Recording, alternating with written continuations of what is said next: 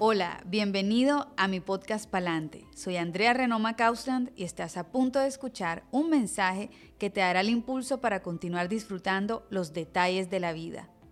Aquí sentada hoy, iniciando mi primer podcast, les cuento que no ha sido fácil ver por dónde quiero empezar. Pues estaba pensando que les comparto eh, tantas historias que tengo y bueno, pero si cierro mis ojos y pienso en momentos que marcaron mi niñez y por qué hice lo que hice, puntualmente les hablo el tema de dejar así mi relación conyugal del momento, pude llegar a una conclusión. Y es que en mi niñez, a pesar de estar rodeada con una buena familia a quien amo, me sentía con un vacío en mi corazón. Realmente estaba sedienta de amor. Me sentía un poco sola en el colegio, no sé si, si alguna se puede identificar conmigo, pero tenía muchas amigas y me las llevaba súper bien con todo el mundo, pero aún así tenía el vacío en mi corazón. También me pasaba que no me sentía igual de linda, no me sentía igual de chévere, no me sentía igual a la moda que el resto de mis compañeras de, del colegio. Y eso me llevó a hacer muchas cosas que quizás algún día les cuente a través de estos podcasts.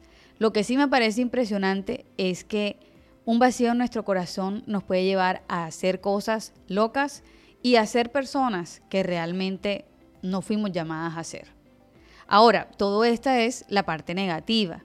Pero ¿por qué tenemos que hablar de la parte negativa? Tenemos que hablar de nuestra parte negativa porque necesitamos pensar en esos momentos que nos marcaron negativamente para poder encontrar la razón primordial por la cual reaccionamos de ciertas maneras, por las cuales pensamos de X manera, actuamos. Y para poder encontrar la verdadera causa, en mi caso, de todo lo que les voy a contar ahora que me pasó, necesitaba indagar en mi corazón y pensar en esos momentos negativos que, que me marcaron desde mi niñez. Bueno, si no llegamos a las verdaderas causas de por qué hacemos lo que hacemos, o por qué hicimos lo que hicimos en tal momento, o por qué es que yo reacciono de tal manera, va a ser muy difícil recibir esa llenura en nuestro corazón que tanto nosotros anhelamos. Y mucho menos podremos encontrar la plenitud, la plenitud que, que todos queremos en esta vida. Entonces es importante encontrar las verdaderas causas para que no repitamos la historia. Hago un paréntesis aquí. Bueno, hay una diferencia entre lo que es la felicidad y la plenitud. La felicidad es algo que podemos comprar. Si yo de pronto hoy en la tarde estoy triste, yo puedo pues ir a cine, comprar una boleta y reírme toda la tarde. Si estoy en busca de felicidad, puedo viajar, puedo llamar a una amiga, puedo verme una película romántica, pues todo esto me va a llenar pero eso me va a llenar solamente un ratico. Hay una diferencia, por ejemplo, en el tema de la plenitud. La plenitud es algo que es como cuando algo está lleno. Y la idea es que nosotros podamos vivir llenos, plenos durante toda nuestra vida. Y no solo depender de esos momentos felices, que son cruciales, pero que sean el complemento de nuestra vida. Todo ser humano nace con una necesidad básica, nosotros no la escogemos. Es una necesidad básica que tenemos todos por dentro y es el deseo de ser amados. Absolutamente todo ser humano tiene el deseo de ser amados. Esa es nuestra necesidad básica, la más importante. Y es la raíz de donde se gestan cosas hermosas, pero también es la raíz de donde nace mucho dolor también. Yo quiero que se imaginen un bebé recién nacido lo primero que va a anhelar, aparte de amor, es comida. Si a ese bebé no se le da comida, va a empezar a llorar, va a empezar a gritar, quizás a morderse las manitos, puede reaccionar de diferentes maneras porque está necesitando comida. Si nosotros pensamos en nuestra vida como si fuéramos esos bebés, tenemos dos opciones. Nos estamos muriendo de hambre y lo primero que uno se le pase por enfrente, uno se lo come. Hasta la persona más saludable comería la chatarra más chatarra porque está muerto de hambre. O está la otra opción, no comer absolutamente nada. Pero si no comemos nada, nos llevaría eso literal a la muerte, a morirnos de hambre. Si llevo este ejercicio que estamos aquí haciendo al plano del amor, Si yo no recibo amor, pero sabemos que es una necesidad básica de todo ser humano, puedo optar por dos opciones también. La primera sería, la busco donde sea. O sea, donde sea que me den amor, ahí estoy yo. Entonces, por ejemplo, yo puedo buscar el amor en las personas, eh, puedo buscar el amor en relaciones, ¿verdad? Hay personas que no saben estar solas y brincan de relación en relación. Eh, puedo buscar el amor en la aprobación de los demás, siempre tratando de ser la mujer perfecta para que todo el mundo siempre me aplauda y me diga que yo soy la mejor.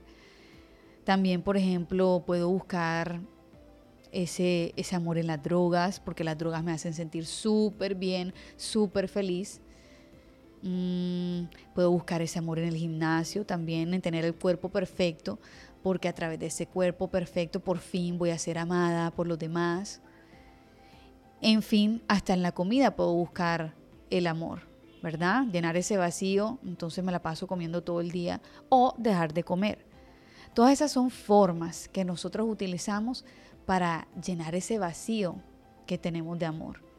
Entonces o lo buscamos en otro lado o literal. Si no lo buscamos en otro lado nos puede llevar hasta literal morirnos. Se vuelven medios para llenar nuestros vacíos. Y con esos medios que les acabo de mencionar, nos mantenemos literal saciados. Porque en el fondo de nuestro corazón tenemos un dolor grandísimo, grandísimo, grandísimo, pero lo hemos silenciado, lo hemos apagado a través de todos estos mecanismos.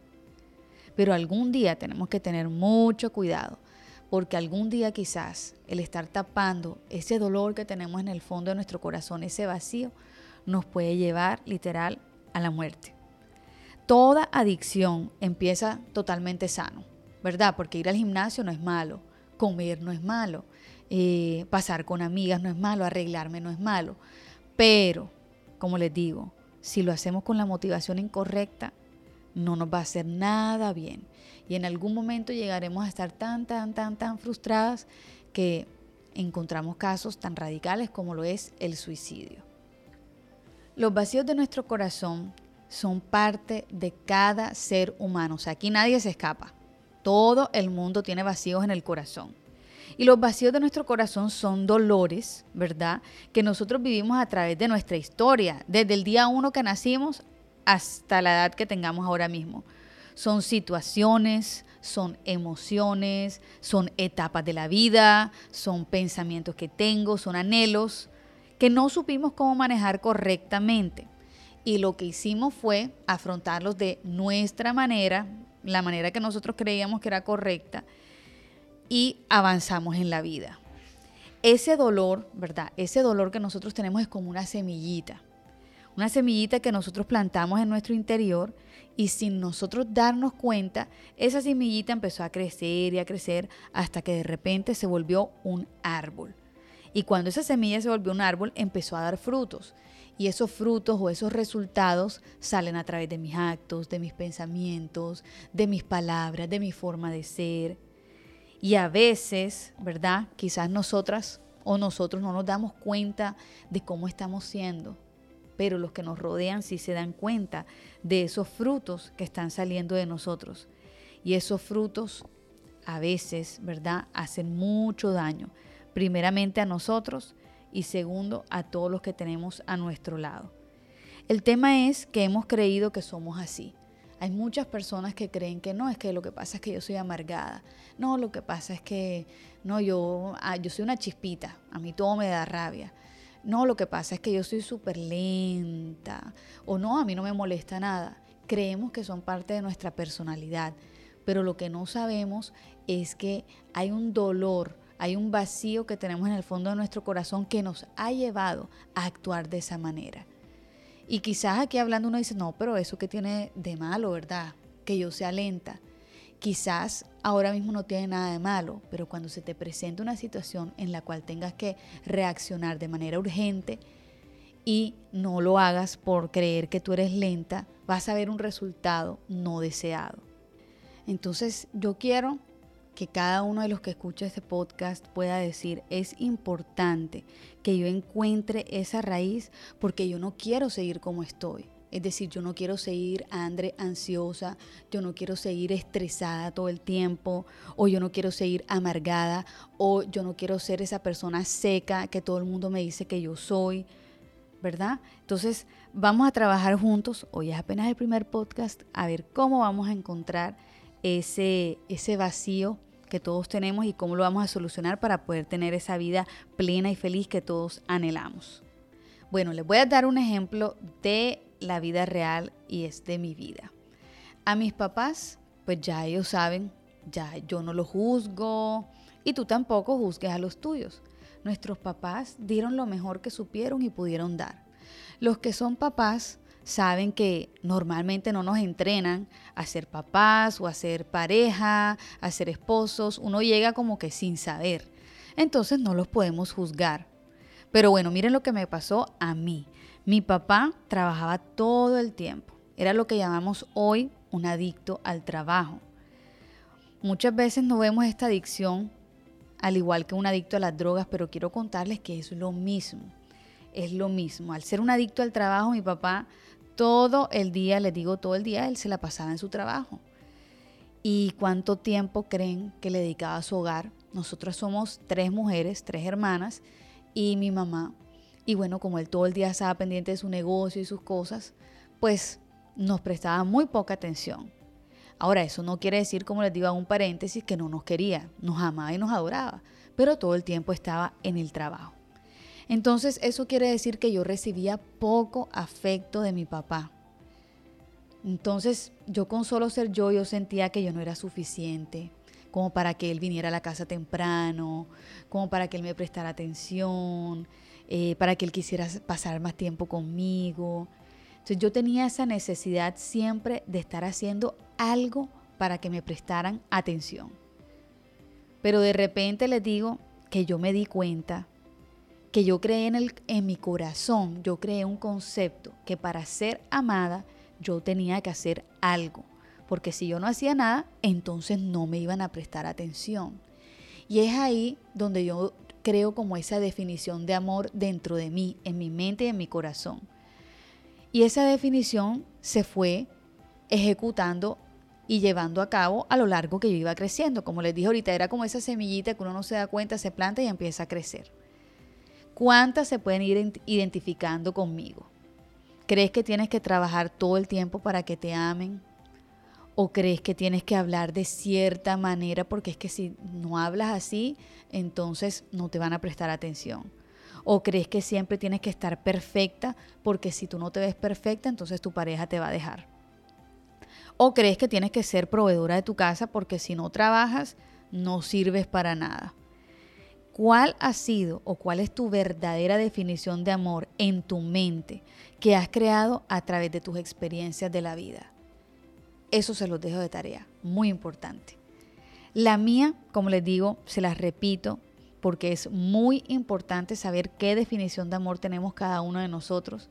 Me ha llevado a tomar las decisiones que he tomado hoy día y hacer muchas cosas inconscientemente que no siempre me han traído un resultado positivo. Entonces mi definición cuál es? Tengo que hacer para ser amada. Si no hago nada, no valgo. Te doy algunos ejemplos de cómo esto se vio reflejado en mi vida y cómo traté de llenar ese vacío, esa falta de amor que yo tenía. Por ejemplo, yo sentía que yo tenía que estar en el honor roll. El honor roll son sacar las mejores notas del colegio para que mi papá me pudiera prestar atención. También cuando fui creciendo, tenía mi primera pareja, mi primer novio, y ese novio mío realmente él no tenía muchos recursos económicos ni nada, pero yo sí tenía porque yo trabajaba en el colegio, desde el colegio yo trabajaba, yo hacía mi plata, todo. Y yo lo que hacía era que yo le pagaba todo. Pero la raíz por la cual yo le pagaba todo a él era porque yo sentía que si nosotros no hacíamos planes divertidos, si no salíamos, si no nos distraíamos, él me iba a dejar. Entonces prácticamente yo lo que estaba haciendo era comprando amor inconscientemente. Otro ejemplo que les puedo contar de mi vida fue, por ejemplo, que yo sentí, en el caso de la religión, sentí que tenía que cumplir todas las reglas, todas las reglas. Si yo no cumplía todas las reglas, entonces yo no iba a ser aceptada. Imagínense eso. Esto uno lo lleva a todas las áreas de la vida. Entonces quiero invitarlos a que mediten mucho en cuál es esa definición de amor que ustedes han creado en sus mentes a través de los años. Tengo que trabajar porque si no trabajo no valgo. Fue otra de las de los pensamientos que se me pasaron por la vida, por la mente durante todo este tiempo de mi vida. Y, ustedes dirán como que, wow, pero yo no pienso así. Pues a veces lo hacemos inconscientemente. Entonces yo les voy a dejar un ejercicio súper poderoso que pueden hacer tomándose un cafecito en la mañana. Y les voy a decir que van a anotar en una hojita los momentos en los cuales ustedes a través de la vida necesitaron amor, necesitaron protección, necesitaron apoyo, donde se han sentido solos, donde se han sentido rechazados o donde se han sentido atemorizados, con miedo, condenados, eh, no sé, feos, inferiores, baja autoestima. O sea, van a tomarse ese cafecito y van a indagar bien, bien, bien, bien cuáles son esos momentos donde necesitaron todas esas cosas y no lo recibieron. Y van a escribir cómo reaccionaron ante esas situaciones. ¿Qué pensamientos creaste en tu mente en ese momento? ¿O qué frase o qué creencia, verdad? Por ejemplo, yo les puedo decir, si yo me sentí sola un día que mis papás me dejaron en la casa, me sentía atemorizada y todo esto, eso lo anoto en mi hojita y eso me va a llevar a darme cuenta que a mí me da miedo que me dejen sola. O sea, ¿por qué me da miedo? Porque me la paso todo el tiempo nerviosa y todo eso. Entonces van a notar la reacción de ustedes ante esas situaciones que escribieron ahí. Y finalmente eso los va a ayudar a que identifiquen qué frase, qué pensamiento se creyeron ustedes o crearon ustedes a través de esa situación que vivieron. Esto es muy profundo y esto es una tarea que sé que va a ser, mejor dicho, espectacular para el que la haga, porque se van a dar cuenta de dónde vienen sus reacciones, sus actos, su forma de ser, su forma de hablar hoy día. Entonces, para ya finalizar, quiero, quiero contarles que hay muchos beneficios en identificar los vacíos de nuestro corazón. Y el primer beneficio es que podemos cambiar nuestra historia y la de nuestras generaciones. Porque al yo darme cuenta, por ejemplo, hablando de mi propia vida, al yo haberme dado cuenta que mi definición de amor estaba distorsionada, entonces ya yo no me tengo que pasar todo el tiempo tratando de ganarme el amor de los demás. Y si yo creo que yo me tengo que ganar ese amor de los demás, y yo tengo una hija, yo lo que voy a hacer es que le voy a decir a ella, no, mi hijita, usted siempre tiene que trabajar y usted tiene que hacer todo esto por su pareja. O sea, yo voy a empezar a pasarle esas creencias que yo tengo a mis hijos. Y muchas de las creencias que hemos hablado hoy son creencias insanas, son pensamientos que no son sanos. Entonces, uno de los beneficios es que podemos cambiar nuestra propia historia y ser felices y además cambiar la historia de nuestros hijos. Otro beneficio de identificar nuestros vacíos es que literal encontraremos la plenitud. ¿Verdad? Porque muchas veces estamos ansiosos todos los días, estresados todos los días y no sabemos por qué. Yo a veces hablo con gente y me dice, André, hablaba con una amiga el domingo y ella me decía, André, yo todo el tiempo me la paso ansiosa y lo tengo todo. Y yo decía, mm, hay algo abajito de todo esto que, tienes que identificar. Y si identificas esa raíz, ¿verdad? Ese por qué, ya tú no vas a tener más ansiedad. Entonces es súper importante porque nos va a llevar a ser felices y plenos en nuestra vida. Otro beneficio de encontrar o de identificar estos vacíos de nuestro corazón es que podemos ser nosotros mismos. No tenemos que ser otras personas, no tengo que, no tengo que ser una fachada de Andrea. Puedo ser yo misma. Otra cosa, otro beneficio de identificar los vacíos de nuestro corazón es que tendremos relaciones más saludables. No pondré mi esperanza de felicidad de mi pareja, sino que ya yo solita podré estar feliz y completa. Otro beneficio es que puedes vivir feliz y disfrutar del presente tranquila. Dormirás como un bebé todas las que en la noche se toman que la melatonina, que necesitan el tecito ese que da sueño. No, no, no. Al encontrar esto, ya tú vas a dormir espectacular. Y ya por último, quiero dejarlas que el hecho de identificar los vacíos de nuestro corazón nos trae salud, salud integral, salud desde adentro hacia afuera. Y esa salud nos va a llevar a cambiar nuestro bienestar físico, ¿verdad? Emocional y nuestro bienestar espiritual. Seremos otras personas una vez identificamos cómo están esos vacíos de nuestro corazón.